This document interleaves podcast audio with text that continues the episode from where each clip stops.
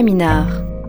Le collectif des radios libres d'Occitanie vous propose une création radiophonique sur le thème du cheminement. Évocation du mouvement, Caminar vous propose un voyage matériel, immatériel, historique, patrimonial ou abstrait dans un cadre précis, le territoire de l'Occitanie. Fiction documentaire alliant des performances artistiques avec des auteurs, acteurs ou musiciens Caminar est un projet du CRLO en partenariat avec la région Occitanie-Pyrénées-Méditerranée. Voyage sur les pas des migrations en Occitanie, une émission proposée et réalisée par Radio Campus Toulouse et Radio Montpaïs.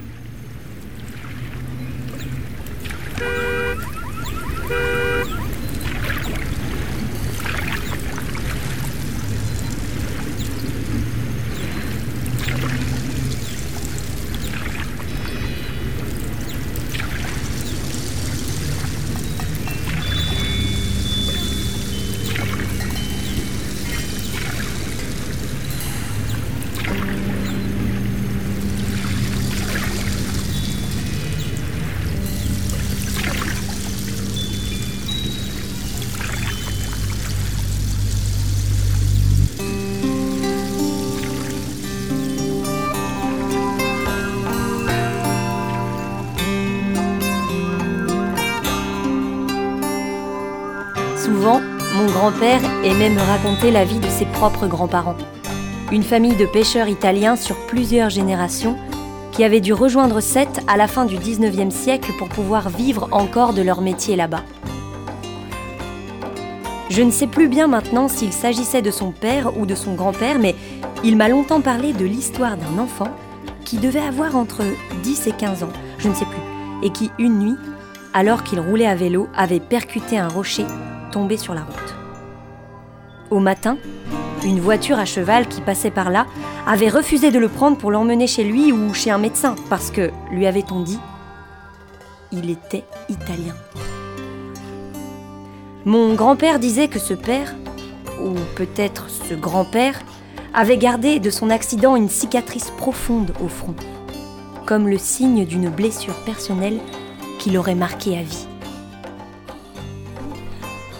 et qu'alors il s'était efforcé de toujours paraître plus français qu'un autre. Et moi-même, qui étais née française, trois ou quatre générations en dessous, j'ai encore du mal à m'imaginer aujourd'hui ce qu'avait dû être sa souffrance de ne pas en être tout à fait. Et d'ailleurs, mon grand-père, plusieurs années après, gardait encore en lui la trace d'un autre épisode qui lui était arrivé. Un jour, c'était pendant la guerre d'Algérie, on l'avait, de ces mots, pris pour un arabe et procédé à un contrôle policier. Son type méditerranéen l'avait trahi, disait-il. Il était sorti suffisamment blessé de cette histoire pour en parler encore, plus de 50 ans après. En réalité, il avait été surtout vexé qu'on l'ait pris pour quelqu'un d'autre que celui qu'il essayait d'être depuis tant d'années. Mais son obsession de vouloir absolument paraître français déclina avec l'âge. Il préféra alors chercher plutôt parmi ses racines profondes qui, pendant tout ce temps, il avait peut-être oublié d'être. Je suis Gustave Bourgidou, président de la Société d'études historiques et scientifiques de Sète et sa région depuis maintenant dix ans. Je m'appelle Chantal Lucie Bello, je suis une ancienne prof euh, d'histoire. J'ai rejoint les rangs de la société il y a très peu de temps, en fait, euh, depuis trois ans. J'en occupe actuellement le poste de vice-présidente. Les premiers Sétois ont été des gens qui sont descendus des Gavaches, ceux qui sont venus de la montagne, et surtout des travailleurs qui ont longé le canal du Midi au fur et à mesure d'avancée du canal et qui sont venus travailler à Sète et certains ont fait souche. L'histoire des Italiens, oui, on en a, mais il n'y a pas que. Il y a des Espagnols, il y a des Belges, il y a des Suisses qui sont venus s'installer. Donc, Sète, pour moi, est un vrai melting pot. Oh. Non, non, non, non. Claro, voilà, évidemment. Les celle-là ou pas si, Oui, si. d'accord. Euh, les premiers vrais immigrants italiens euh, venaient de la région de Gênes. Ils sont arrivés donc euh, au XVIIIe siècle. C'était euh, des armateurs principalement. Donc c'était au départ une immigration venue surtout d'Italie du Nord et une immigration de gens relativement aisés, euh, accompagnés quand même de marins Cette petite colonie italienne se regroupait dans la grande rue haute de Sète. Ils ont recréé là une petite Italie. Que vers le sol natal, mon corps soit ramené dans un sleeping du Paris Méditerranée. Terminus sans gare de Sète. La deuxième vague d'immigration a été surtout au XIXe siècle, à un moment où l'Italie est en proie de graves difficultés agricoles.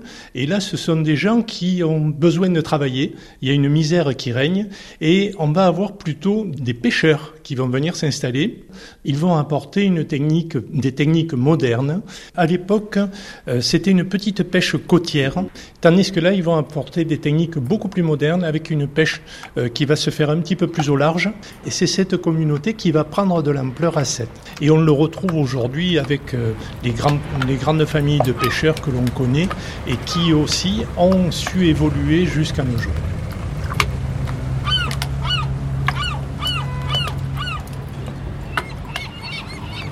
Ils étaient très pauvres quand ils sont arrivés. Ils ont vécu dans des petites maisons. Le quartier qu'on appelle le Sourasba, qui aujourd'hui a complètement changé, puisqu'on a un hôtel, on a des immeubles, mais c'était un quartier vraiment de petites maisons de pêcheurs. Et petit à petit, certains ont bien réussi. On nous dit souvent que dans ces toutes petites maisons qui étaient des, maisons en enfilade, hein, il y avait une pièce qui donnait sur la, la rue et puis euh, une pièce derrière.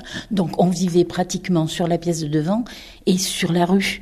Donc il était fréquent que, comme en Italie euh, du Sud, on sorte le soir euh, les, les chaises sur, euh, hein, sur le trottoir et qu'on on discutait, on chantait, euh, on partageait bah, le, plat de, le plat de pâtes ou la tielle, puisque nos Italiens sont arrivés quand même avec leurs habitudes alimentaires, ils sont arrivés avec leurs recettes, leurs coutumes, leur joie de vivre, leurs chants, et on en a encore donc des traces aujourd'hui dans la ville de Sète.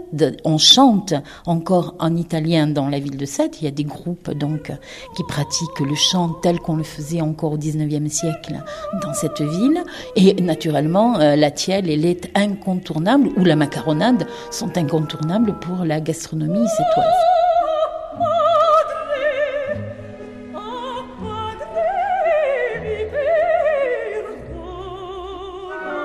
Je soupçonne que si nous avons un aussi beau théâtre municipal dans la ville de Sète, c'est bien pour la pratique du bel canto, qui est venu euh, effectivement d'Italie, qui est venu du, du 19e siècle. Donc nos grands opéras, nos grands airs d'opéra sont encore fredonnés dans les rues de Sète sans que ça pose problème.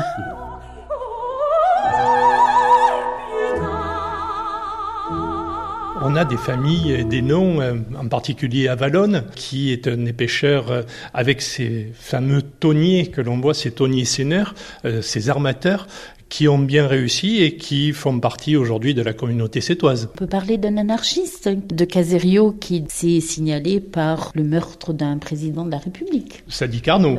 Mais euh, Sadi Carnot est à l'honneur puisque la région vient de nous refaire un joli pont, le nouveau pont Sadi Carnot. euh, ça a été une bonne chose pour la ville.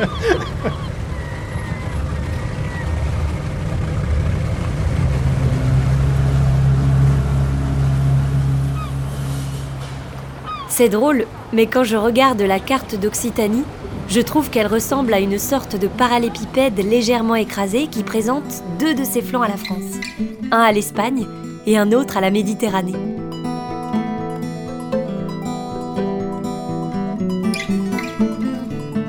Je regarde où elle se situe, cette région, comment elle est faite.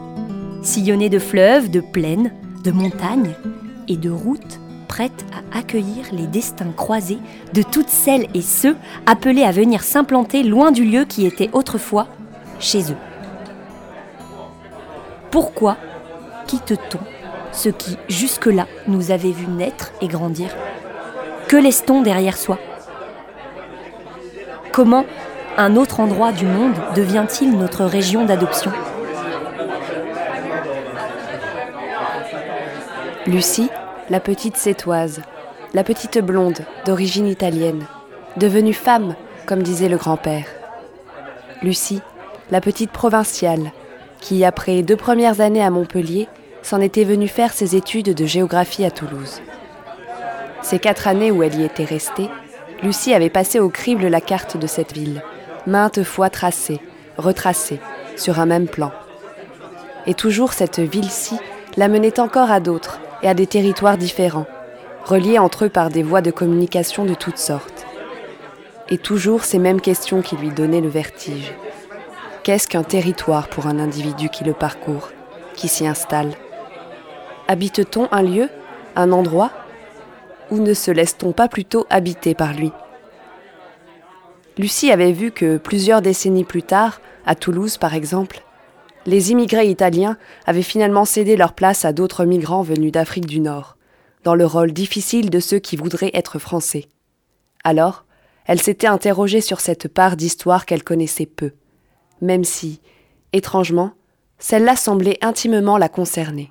Peut-être parce que cette histoire-là lui parlait finalement de la sienne, de son histoire, de son grand-père, de ceux qui, bien avant elle, étaient venus ici de la grande famille de celles et ceux qui migrent, enfin. Je m'appelle euh, Temam Farid, je suis originaire d'Algérie euh, à la base, d'Alger. Je tiens un commerce, je suis boulanger-pâtissier, je tiens un commerce à rue Arnaud Bernard depuis une dizaine d'années comme ça. Je suis arrivé en 96. J'avais un peu vécu euh, la décennie noire, comme on appelle ça en Algérie. C'est ce qui m'a poussé un petit peu à, prendre mon baluchon et, et, et, à voir ailleurs. Voilà. J'ai un peu vécu entre 91 et 95 les pires années en fait. Du coup, on pouvait accéder à rien et n'arrivait même pas à subsister ni à faire quoi que ce soit, ce qui m'a un peu obligé euh, à quitter l'Algérie carrément. J'avais 26 ans à l'époque et euh, c'était tout seul que j'avais pris mes, mes valises et voilà. Alors c'était la première destination, c'était l'Espagne parce que c'était l'Espagne qui m'avait euh, offert un visa. Je me cherchais à cette époque-là entre l'Espagne et la France et j'avais la chance d'avoir eu mon bac à une époque. Du coup, euh, j'ai opté pour l'option étudiant à Toulouse. J'avais franchement un point de chute. En fait, j'avais un collègue à moi qui était étudiant lui aussi ici. C'était chez lui à la base que je suis venu. Et euh, pourquoi pas, jeune utile agréable, essayer de faire un cursus universitaire pour justement essayer euh, de se construire, on va dire, et voilà.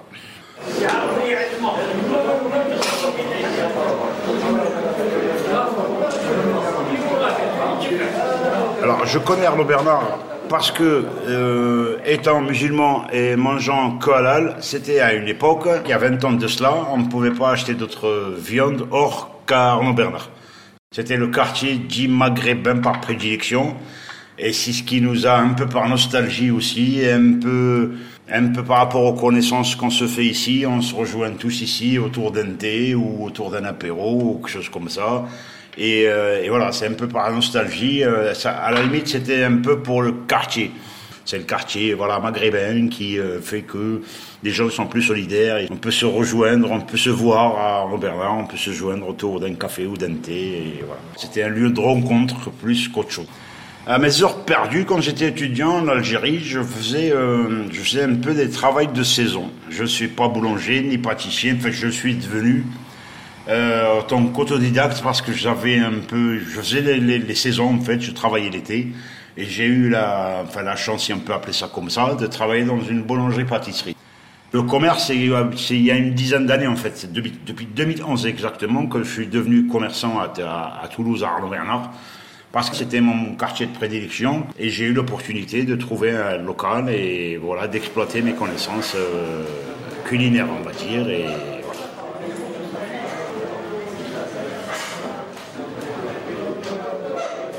Ça arrive à tous ceux qui s'expatrient, quelles que soient les origines. Il y a cette nostalgie-là, il y a ce, cet éblouissement, on va dire, de la vie ailleurs, parce que je suis passé par l'Espagne, je passé un petit moment en Espagne, et, euh, et avant d'atterrir ici, euh, il y, a, y, a, ce changement, cette culture-là, ces gens qui font qu'il faut prendre différemment, qu'il faut, à qui il faut euh, parler différemment. Et d'où Arnaud Bernard justement parce que c'est un peu aussi la nostalgie qui fait que pour justement parler arabe, pour connaître des gens du quartier ou de la même ville. Ou c'est un peu plus, voilà, c'est un peu, un peu ça qui nous a aidé justement à ne pas être trop déprimé, on va dire. Toulouse, surtout Arnaud Bernard, reste le quartier le plus coloré de Toulouse en fait.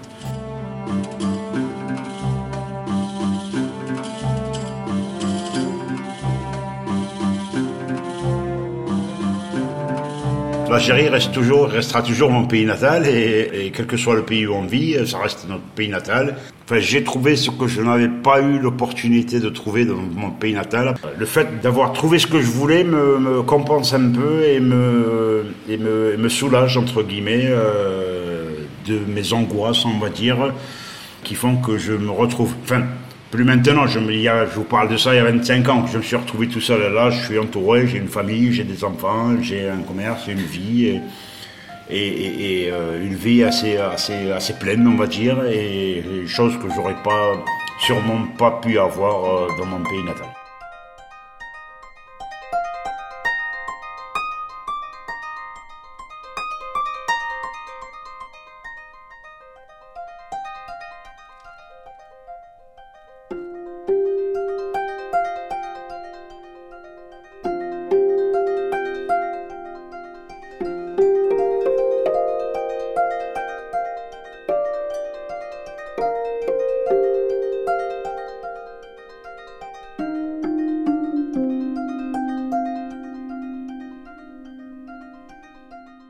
C'est intéressant les nuages.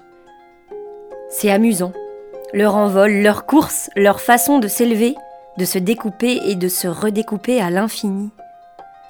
De repousser haut les limites du ciel. C'est assez naturellement que ça circule des nuages.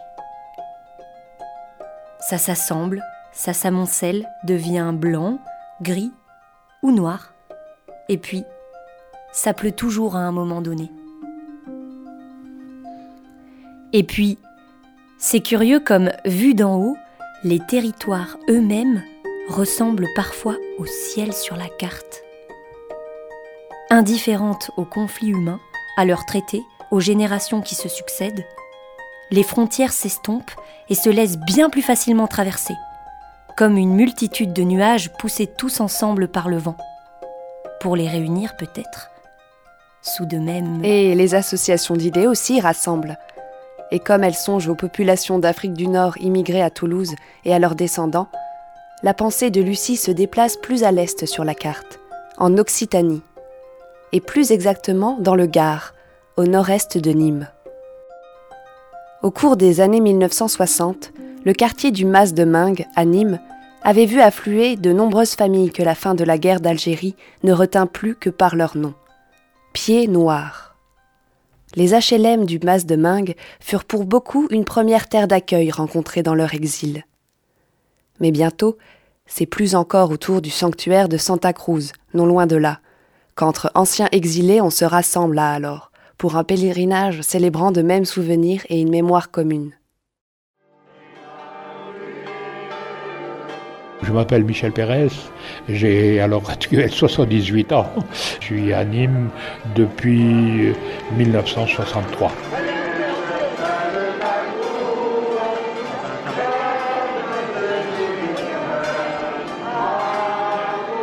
Alors, il faut se reporter en 1849 où euh, il y a une épidémie de choléra qui sévit sur euh, Oran et sa région. En une semaine, on dénombre 1100 morts.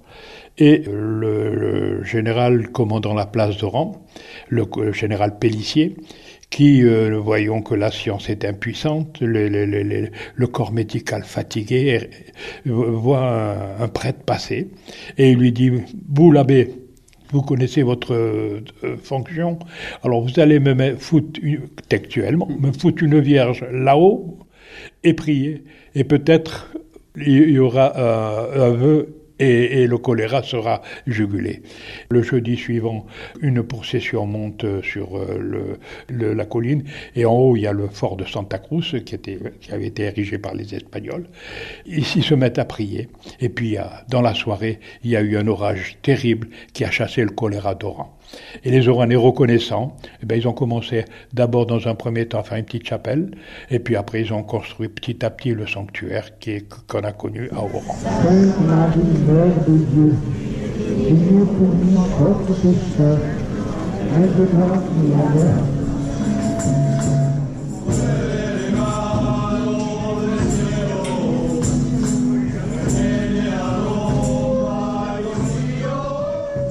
Beaucoup d'Oranais se sont retrouvés ici au Mas de Meng.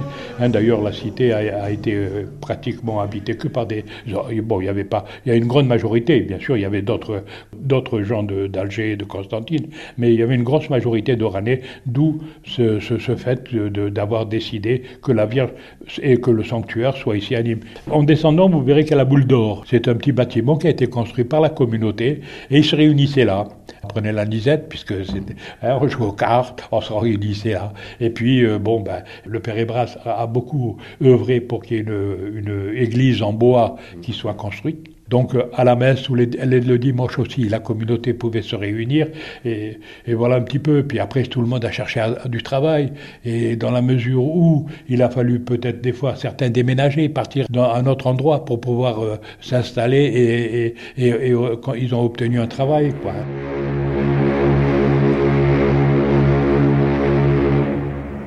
C'était hier. Jézaïr accostait à Port-Vendre, amenant vers un destin plus ou moins incertain sa cargaison bi-hebdomadaire de rapatriés d'Algérie. Tous les rapatriés, la majeure difficulté qu'ils ont, c'est les logements. Vous-même, vous n'avez pas encore trouvé de logement Je n'ai pas trouvé encore. Siempre recuerdo de ti, cada día y cada noche. Recuerdo de mi niñez, en mi memoria me lleva allí. Avec l'été 1962, on, a, noté plus de 500 000 arrivées dans la, en métropole. Hein, euh, et puis, euh, euh, ils se sont logés où ils ont vu. Il y a eu d'ailleurs une, circulaire ministérielle qui je crois que c'est en 62, qui disait que tous les gens actifs Hein, les gens qui étaient en mesure de travailler ne, ne, ne pouvaient pas s'installer dans certains départements. Rien, rien, rien n'avait été préparé pour cet exode. Les gens attendaient, soit dans les aéroports, soit dans les ports. Ils ont attendu des deux jours, des trois jours, des quatre jours pour qu'un bateau puisse les prendre pour les ramener dans la métropole. Il y a même des bateaux espagnols qui sont venus à la rescousse pour euh, pouvoir, à, un moment où, je pense que la France a été débordée de voir autant de, de, de, monde vouloir rentrer. Quoi. Surtout, il y a eu le 5 juillet où, où il y a eu énormément, on parle de 3000 disparus, morts et, et c'était la chasse à, l'européen. Hein. Nous lisons de la main de l'officier de permanence. 11h55. 12 Européens blessés dont un grièvement. 12h40. Deux Européens lynchés et récupérés place Foch. 13h10. Une centaine d'Européens emmenés par l'ALN en direction Ville Nouvelle. Euh, et puis après, il a fallu, il fallu parler de, de, de, notre mémoire, quoi. La mémoire de, de, Et puis donc ici, Nîmes, je pense que c'est un lieu de mémoire. Hein. Notre-Dame de Santa Cruz est un lieu de mémoire.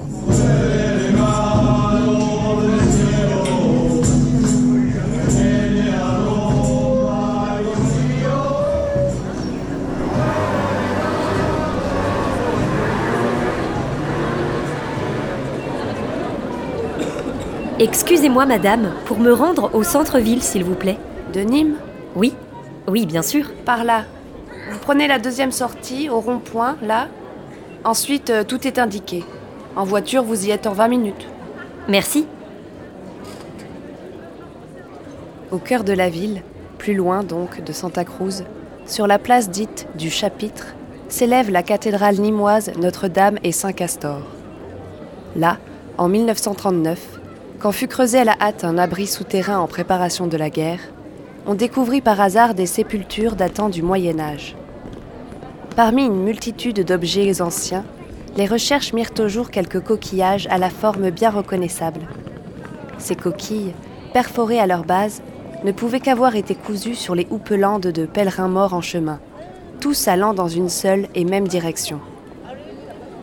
Vers Saint-Jacques de Compostelle. Ce qui veut dire que Nîmes était autrefois encore une étape importante de la voie toulousaine qui mène à ce haut lieu de pèlerinage chrétien. Il n'y a pas donc que l'Afrique du Nord comme point commun géographique à Toulouse et à Nîmes. Il y a aussi ce chemin.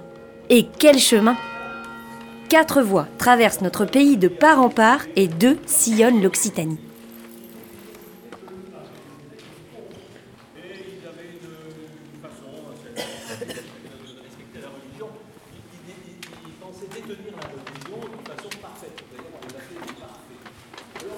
Qui sont ces pèlerines et ces pèlerins qui ont chaussé la route un matin pour n'arriver à leur but qu'après de longs mois de marche? Que cherchent-ils, eux qui suivent ces balises blancs et rouges ou cette coquille de céramique bleue et or le long d'un chemin? Qui ont-ils été, ceux-là qui ont dû braver tant de dangers parfois pour parvenir au terme de leur voyage? Et qui sont encore celles et ceux qui partent aujourd'hui? Oh! Eh tiens! Et pourquoi cette voie au départ du Puy-en-Velay prend-elle soudain une allure bossue en faisant une boucle au nord-ouest de Cahors? Quelle est cette ville qui semble si essentielle aux pèlerins pour ajouter à leur périple un détour obligé de plusieurs kilomètres? Alors je suis le père Florent Millet, je suis euh, prêtre du diocèse de Cahors depuis 21 ans. Et je suis ici sur le sanctuaire de Rocamadour depuis un an et demi. Et en même temps, je suis vicaire général, c'est-à-dire l'adjoint de l'évêque pour euh, tout le, tout le diocèse, le département du Lot. Alors en fait, euh, il faut savoir que Rocamadour est beaucoup plus ancien que Saint-Jacques de Compostelle. Saint-Jacques de Compostelle, comme je vous disais, c'est le début du IXe siècle. Nous, on est beaucoup plus anciens, hein, puisqu'il est attesté qu'au Ve siècle, il y avait déjà ici euh, quelque chose de naissant au niveau d'une euh, dévotion à la Vierge Marie. Après, tout cela a été développé par les moines, les moines de Marcillac, euh, et puis ensuite euh, ça a été repris euh, plus tard par les moines de Tulle, de l'abbaye Saint-Martin de Tulle. Et, donc, ce qui fait que lorsque le chemin de Saint-Jacques va être ouvert, parce que à Saint-Jacques on a trouvé le corps de cet apôtre de Jésus, eh bien, évidemment, les foules partent et en chemin elles vont s'arrêter déjà par des lieux de pèlerinage qui sont euh, sur des lieux de pèlerinage qui sont très importants, comme Rocamadour, qui est déjà un lieu de pèlerinage très important. Euh, on rapporte qu'il y a plusieurs milliers de personnes qui passaient ici. Euh, ensuite, alors plus tard, plus tard bien sûr, au XIIe siècle, ça va être la découverte du corps de Saint Amadour qui va attirer encore plus euh, les, pèlerins sur, sur Rocamadour, parce que là aussi, on a découvert le corps d'un homme parfaitement intact, euh, on ne sait pas qui c'est, mais, euh, mais ce qu'il y a de sûr, c'est que le fait qu'il soit intact à l'époque, les membres sont encore souples, les moines disent, on aurait dit qu'il dormait, va, va faire que dans toute de toute l'Europe, on va venir ici à Rocamadour. Et tant qu'on y est, on va aller aussi jusqu'à Saint-Jacques. Alors on a, plusieurs profils de personnes qui viennent ici. Euh, d'abord, si on vient ici, c'est parce que on sait que ici tu pries, ça marche. Tu pries dans ta chambre, bah tu pries. voilà, c'est ça. Je pense que c'est important. C'est qu'on sait que Rocamadour est un lieu de miracle. On sait que c'est un lieu où on va pouvoir être exaucé. On a retrouvé des sportels, c'est-à-dire les insignes de Notre-Dame de les, euh, les médailles de Notre-Dame de Rocamadour. On en a retrouvé jusqu'en Sibérie. Vous faites pas euh, 11 000, 15 000 kilomètres à pied D'abord, si vous connaissez pas le lieu, et deuxièmement, vous ne le faites pas non plus si vous savez que vous allez là-bas, mais ça va rien faire. Vous venez là parce que vous savez que ça marche, entre guillemets.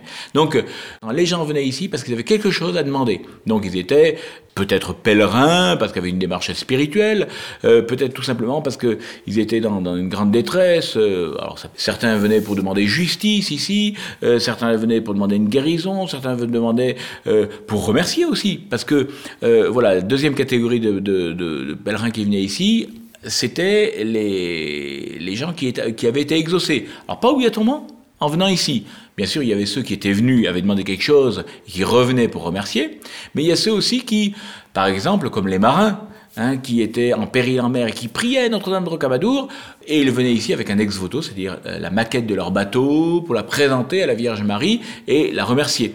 Voilà, donc il y a ces types-là. Et puis après, euh, au Moyen Âge en particulier, s'est développé euh, les pèlerinages qu'on va appeler pénitentiaires, c'est-à-dire que euh, lorsque des gens étaient condamnés à des peines de prison, il pouvait, cette peine de prison pouvait être commuée en pèlerinage.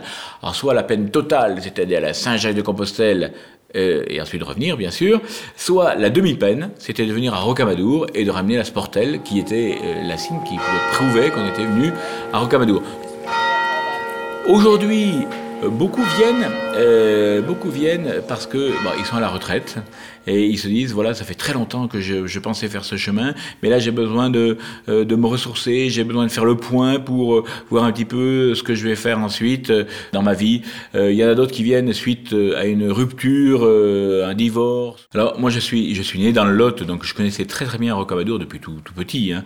Lorsque l'évêque m'a demandé de venir, je m'attendais pas tout ce qui allait se passer ici parce que c'est vrai que c'est un sanctuaire où quand on n'y vit pas euh, longuement on se rend pas compte de, comment c'est un lieu où on, on rencontre le monde entier. Vous savez, euh, il y a des gens qui viennent de partout, de partout, de partout. euh, on, tient une liste, en tout cas des groupes qui s'annoncent et qui veulent venir pour des messes ou pour une visite ou etc. On tient juste la liste de cela et on a tous les continents qui viennent chaque année. Moi, c'est ce qui me touche beaucoup, c'est que ici on n'est pas comme dans une paroisse normale, vous voyez, où on on est avec des paroissiens, euh, où il y a des sacrements, où il y a des baptêmes, où il y a des mariages, comme ça. Ici, c'est l'accueil du tout venant, et parce que le monde vient à nous, en fait. Et ce qui est important ici, c'est vraiment d'accueillir les gens, je pense.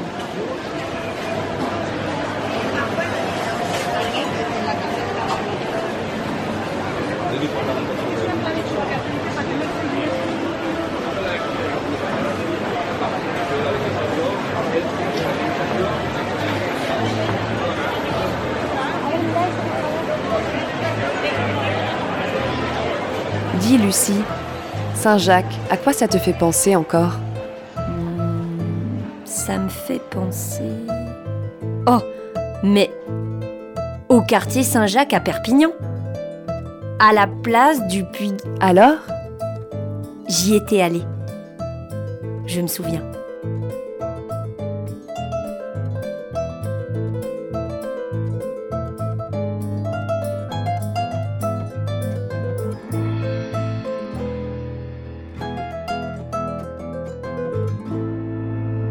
C'était le quartier des Gitans. Là-bas, à Perpignan, tout le monde dit Saint-Jacques, le quartier des Gitans. J'étais petite. On y avait rejoint une amie de ma mère qui était photographe. Elle avait fait un reportage photo sur le quartier et on y était retourné avec elle pour un nouvel an. J'étais émerveillée. C'était très différent de la vie que j'avais avec mes parents. Vraiment? Oh oui, j'allais et venais n'importe où, comme les autres enfants, et tous les parents veillaient même aux enfants des autres. Moi, je faisais tout avec les autres, même si avec mes parents, on nous disait Payo, payo parce qu'on n'était pas des gitans et que ça se voyait. Mais je me souviens très bien de ce que je ressentais. C'était la première fois de ma vie que je connaissais un tel sentiment de liberté parfaite, simple et extraordinaire. J'avais six ou sept ans, mais je n'étais plus seulement la fille de mes parents. Même s'ils ne devaient jamais être bien loin, je me sentais être une personne à part entière mêlée à d'autres. Les enfants me faisaient entrer chez eux, voulaient me montrer leur maison. J'avais l'impression de fréquenter avec eux une vie d'un autre siècle, un autre monde. Et la fête? C'était une grande fête. Beaucoup, les femmes et les enfants surtout, chantaient, dansaient, mais derrière ça, il y avait la réalité de ce quartier. Une violence banale, des bâtiments vieux, datant du Moyen Âge, qui rendaient tout cela magique, mais qui s'abîmaient. Je ne sais pas si c'était à cause de cette pauvreté, mais il se dégageait de partout une grande force, comme une vie redoublée. C'était tout cela à la fois. Beau, formidable, mais des rues crevées, insalubres, miraculeuses. Et la vie, c'était autant dehors que dans les maisons. Et malgré tout, je crois que nulle part ailleurs je n'ai retrouvé ça. Et alors, tu aimerais peut-être y retourner? Oui. Oh oui. Voir encore comment c'est maintenant. Alors ferme les yeux et laisse-toi emporter. Entends ces bruits, ces sons, ces voix. Entends. Voici le quartier Saint-Jacques de Perpignan, chère Lucie. Tout le monde a grandi ici et tout le monde, et tout le monde va mourir ici.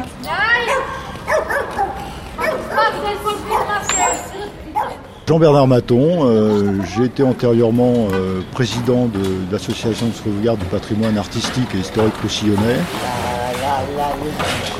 Bon, Saint-Jacques a été, euh, à l'époque médiévale, était habité essentiellement par des artisans, notamment des, des tisserands. Aujourd'hui, euh, c'est habité à la fois par des gitans, mais aussi des maghrébins qui sont venus s'installer à partir des années 60, puis des, gens euh, ni gitans ni, maghrébins. Hein.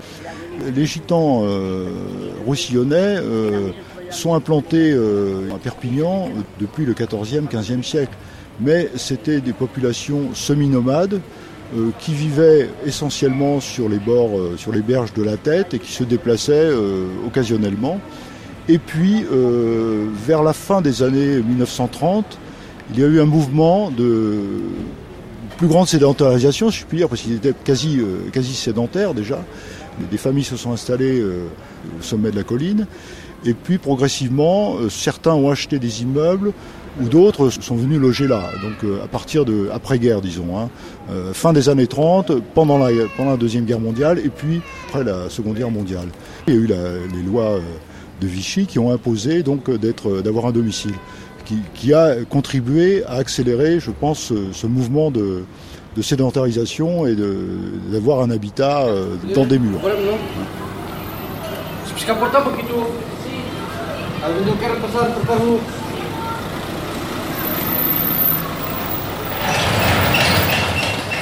Pendant toute une période, des années 50, 60, ce sont des gens qui avaient des métiers, qui bourreliers, ils fabriquaient des paniers, ils étaient ferrailleurs. Bon, il y avait une activité économique qui leur permettait de vivre. Depuis les années 80, tous ces métiers-là euh, se sont avérés inutiles. Et donc aujourd'hui, euh, la plupart de la population gitane euh, vit essentiellement des, minima, des, minima, sociaux. Chez les jeunes, il y a 90% de chômage. C'est une population qui est déshéritée, euh, qui a des problèmes de santé, qui a des, problèmes de drogue, des problèmes de scolarisation. Et, l'ensemble de ces phénomènes euh, font que euh, parallèlement, il n'y a pas de, politique vraiment d'accompagnement, il y en a eu une à un moment donné, mais qui se plus ou moins efficace et qui aujourd'hui a tendance à, se réduire à presque plus rien.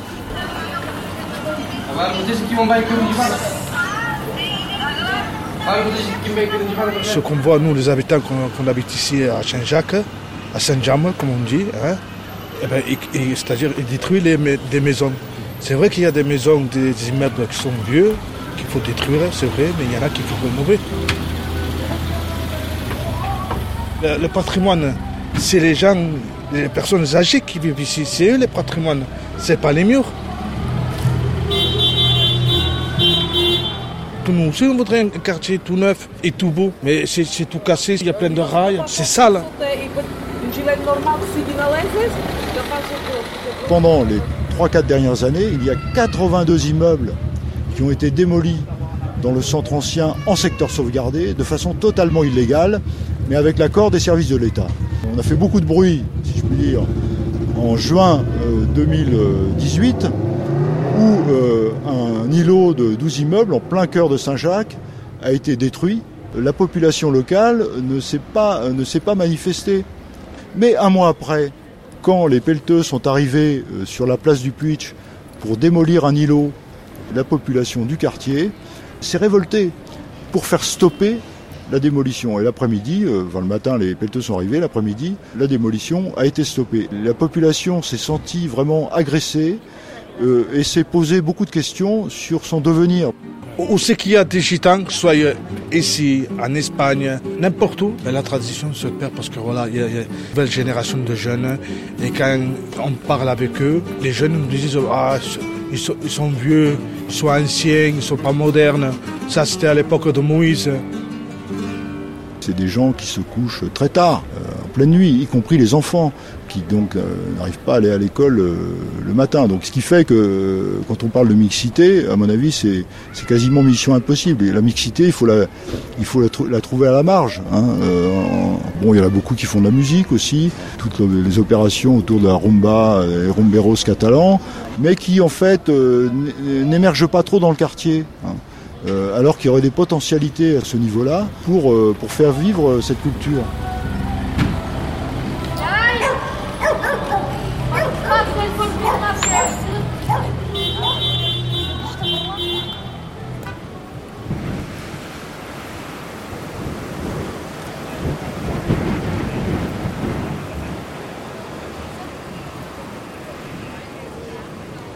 Des femmes et des hommes parlant un français mêlé d'espagnol ou d'autres langues, d'autres origines.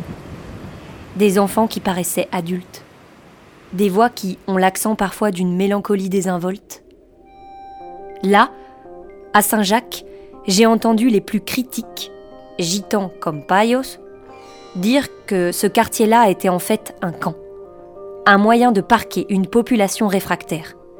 Et réfractaire apparemment depuis des siècles, puisque ceux qu'on rencontre ici sont les descendants de générations de sédentaires installés à Saint-Jacques depuis le XVIIIe siècle.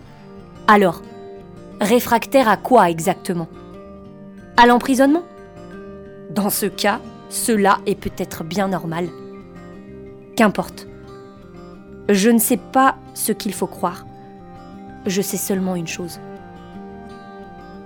Dans cette région, au nord, à Rivesaltes, tout comme au sud de Perpignan, il en a existé des camps, de gens dont on a contenu et réfréné l'exil.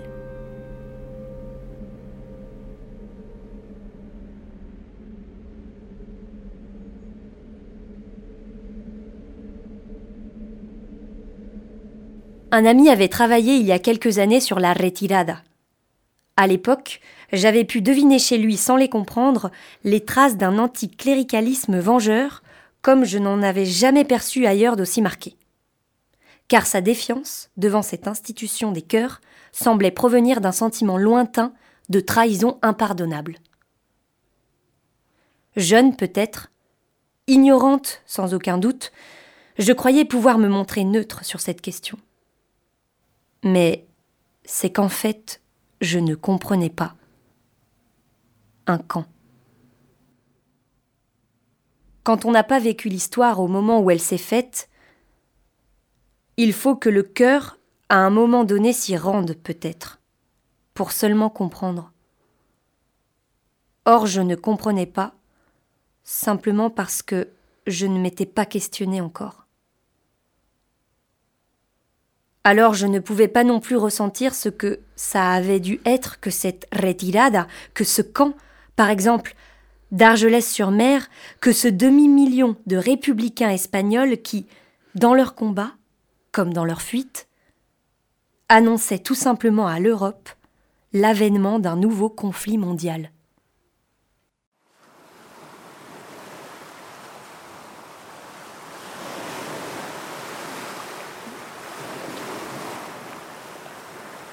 Je suis Maïté González, la fille de Luisa Fragua, républicaine espagnole qui a vécu l'exil et qui a été internée à Argelès-sur-Mer. Ma mère venait de Madrid, plus précisément de Navalperal de Pinares, qui est une petite ville près de Madrid. Alors mon père, Eduardo González, était basque et euh, lorsque la guerre a éclaté, il était lieutenant-colonel dans l'armée de Franco mais il n'a pas voulu combattre aux côtés de Franco, donc il a démissionné de l'armée, il a été considéré comme déserteur, et il est parti combattre euh, avec les républicains.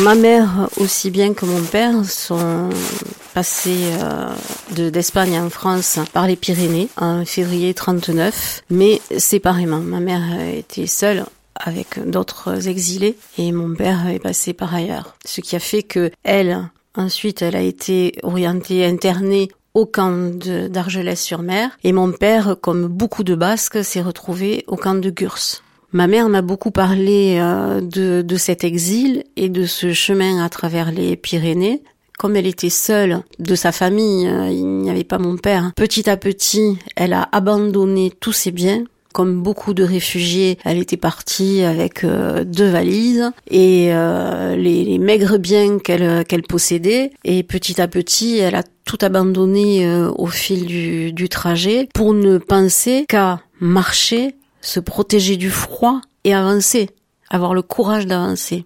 Ma mère m'a aussi beaucoup parlé des enfants, des personnes âgées qu'il fallait soutenir, qu'il fallait aider, qu'il fallait encourager. Et donc, elle se disait qu'elle était jeune et qu'elle n'avait pas le droit de s'arrêter. Au contraire, il fallait qu'elle avance pour pouvoir tirer les autres, pour pouvoir les encourager l'errance aussi a été parce qu'elle cherchait mon père et mon père l'a cherché. Donc euh, elle euh, elle allait euh, elle se renseignait pour savoir où il pouvait être et son chemin de, de, de recherche de, de mon père l'a amené jusqu'à Argelès mais comme comme tant d'autres ils étaient des, des, des milliers à passer. Ma mère, donc en 41, s'est retrouvée comme euh, tous les réfugiés euh, politiques espagnols au milieu de, de, la guerre, la deuxième guerre mondiale en France. Eux, ces réfugiés, ces républicains, avaient l'expérience du combat. Beaucoup se sont mobilisés, ont rejoint euh, la résistance française et elle, elle a été pendant de, de, nombreux mois, elle s'est, elle s'est illustrée en tant qu'agent de liaison. I was cautioned to surrender.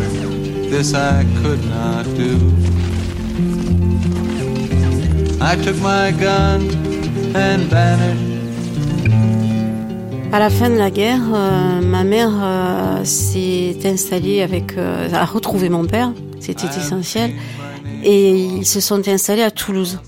Ma mère et mon père n'ont pas ressenti ce sentiment d'apatride euh, en France parce que ils ont été euh, vraiment euh, adoptés, ils ont trouvé du travail, ils ont trouvé de l'aide, ils ont eu des amis qui les ont vraiment accueillis et soutenus. Ce sentiment, ils l'ont retrouvé, ils l'ont réalisé et ils l'ont vraiment ressenti en revenant dans leur pays d'origine, en Espagne le fait d'avoir euh, traversé les Pyrénées, d'avoir euh, vécu cette euh, longue marche si, si difficile et si terrible pour pour elle, pour ce qu'elle voyait des, des autres, je crois lui a donné beaucoup de, de courage qu'elle avait déjà de par son, son vécu et son enfance parce qu'elle a été abandonnée à l'âge de 11 ans.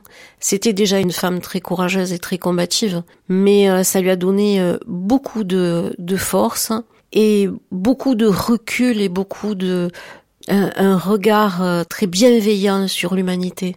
Le fait d'avoir euh, vécu cet exil et tout, ce qu'elle a pu euh, vivre ensuite, comme mon père, hein, a bien sûr rejailli sur nous. Ils nous ont, ils nous ont appris à avoir un regard humain et bienveillant sur les gens, réfléchir avant de juger, à être libre dans nos actes et dans nos vies, mais libre en respectant l'autre.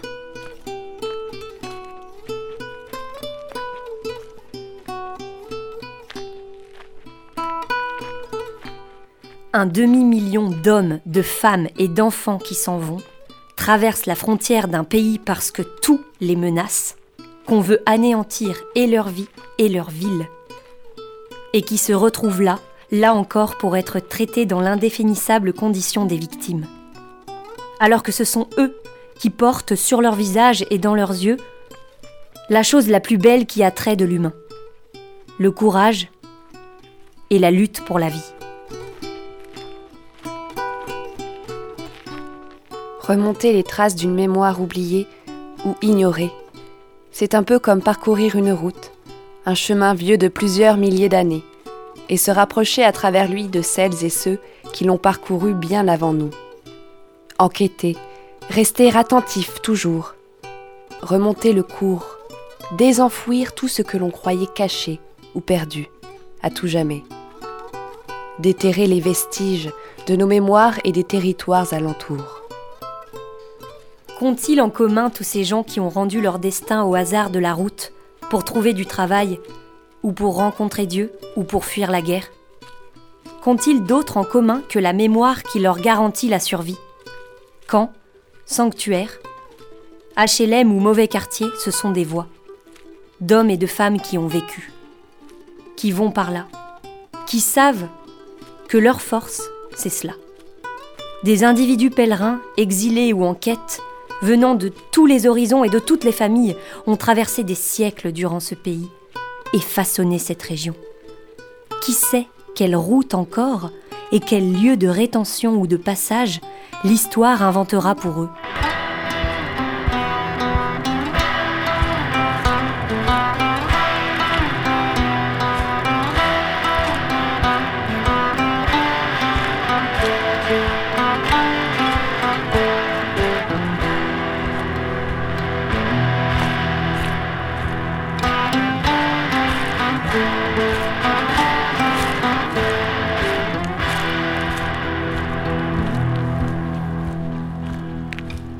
C'était Camina. Voyage sur les pas des migrations en Occitanie.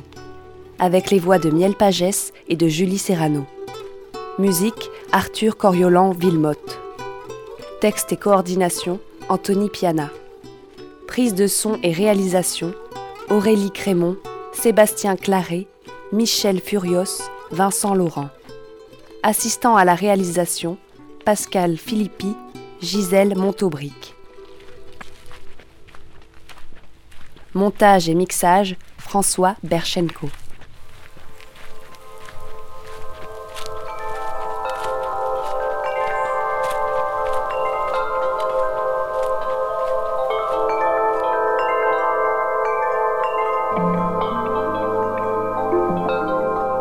Voyage sur les pas des migrations en Occitanie, une émission proposée et réalisée par Radio Campus Toulouse et Radio Montpaïs dans le cadre du projet Caminar en partenariat avec le CRLO, collectif des radios libres d'Occitanie, et la région Occitanie-Pyrénées-Méditerranée.